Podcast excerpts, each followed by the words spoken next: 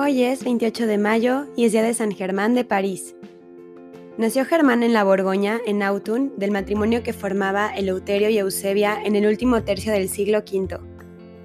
No tuvo buena suerte en los primeros años de su vida, carente del cariño de los suyos, y hasta estuvo en peligro de morir en el vientre de su madre por el intento de aborto por parte de ella, la madre del primo Estratidio, con quien estudiaba en Avalon, que intentó envenenarle por celos. Sus parientes de Lassie, con quien vive durante 15 años, son los que compensan los cariños que no tuvo Germán en la niñez. Allí sí que encuentra amor y un ambiente de trabajo lleno de buen humor y de piedad propicio para el desarrollo integral del muchacho, que ya despunta en cualidades por encima de lo común para su edad. Creció en su vida espiritual y religiosa y entró al seminario. Con los obispos tuvo suerte. Agripín, el de Autun, lo ordena sacerdote solucionándole las dificultades y venciendo la resistencia de Germán para recibir tan alto ministerio en la iglesia. Luego Nectario, su sucesor, lo nombra abad del monasterio de San Sinforiano en los arrabales de la ciudad.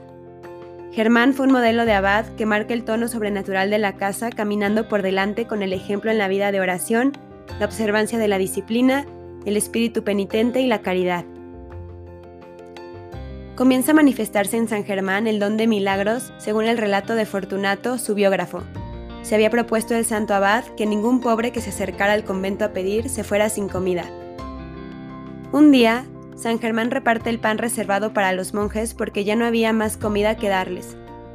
Los monjes se pusieron furiosos con San Germán porque pensaban que iba a regalar todo el convento, pero después llegaron al convento dos cargas de pan y al día siguiente dos carros llenos de comida para las necesidades del monasterio.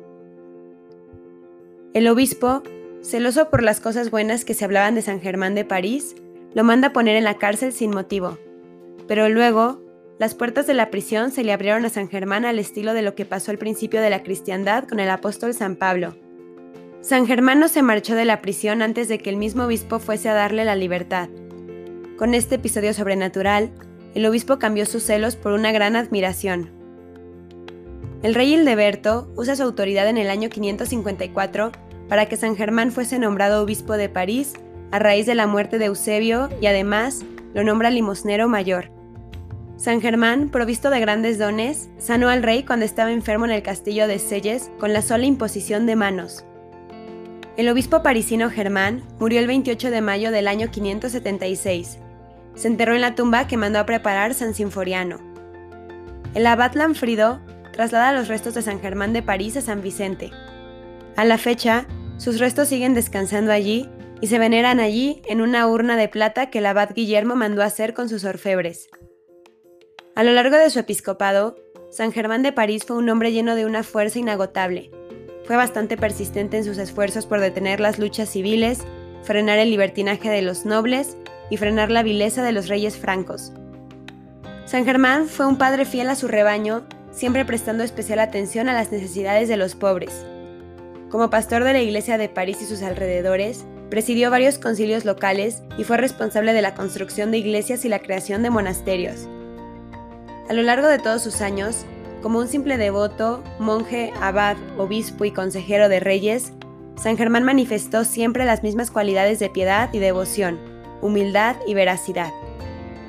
Dios, luz y pastor de las almas, que estableciste a San Germán como obispo en tu iglesia para alimentar tu rebaño con tu palabra y formarlo con su ejemplo, ayúdanos por su intercesión a mantener firme la fe que nos enseñó con su palabra y a seguir el camino que mostró con su ejemplo. Amén. San Germán de París, ruega por nosotros.